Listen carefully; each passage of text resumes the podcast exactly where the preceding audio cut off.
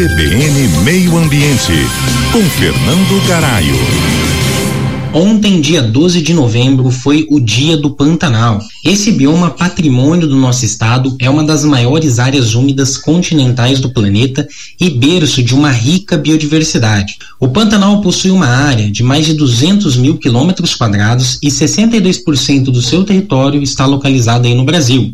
Pela importância ambiental, foi decretado Patrimônio Nacional pela Constituição de 88 e Patrimônio da Humanidade e Reserva da Biosfera pelas Nações Unidas em 2000. Muita atenção se dá para esse bioma porque ele possui uma das maiores densidades de mamíferos do planeta. Estamos falando de 0,74 mamíferos por quilômetro quadrado. Para se ter uma ideia, na Amazônia este número é de 0,09 e de 0,24 na Mata Atlântica. O Pantanal é uma vasta planície de inundação, com uma topografia relativamente plana. Isso facilita a acumulação da água durante a estação chuvosa, transformando grandes áreas em extensos alagados. Esse fenômeno natural é de extrema importância, pois com a subida das águas, volumosa quantidade de matéria orgânica é carregada aí pela correnteza a grandes distâncias, e esses detritos são depositados nas margens das praias de rios, nas lagoas e nos banhados, o que acaba fertilizando o solo,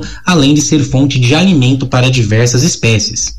Devido às queimadas e polêmicas sobre o uso e ocupação do solo pantaneiro, este ano foi suspendida todas as autorizações para corte de vegetação nativa no Pantanal e está em discussão a criação de uma lei do Pantanal ainda este ano para disciplinar as atividades econômicas e o uso do solo na região. A ideia é garantir a preservação, mas ao mesmo tempo dar oportunidades e possibilidades para as mais de 400 mil pessoas que vivem na pleno ambiente.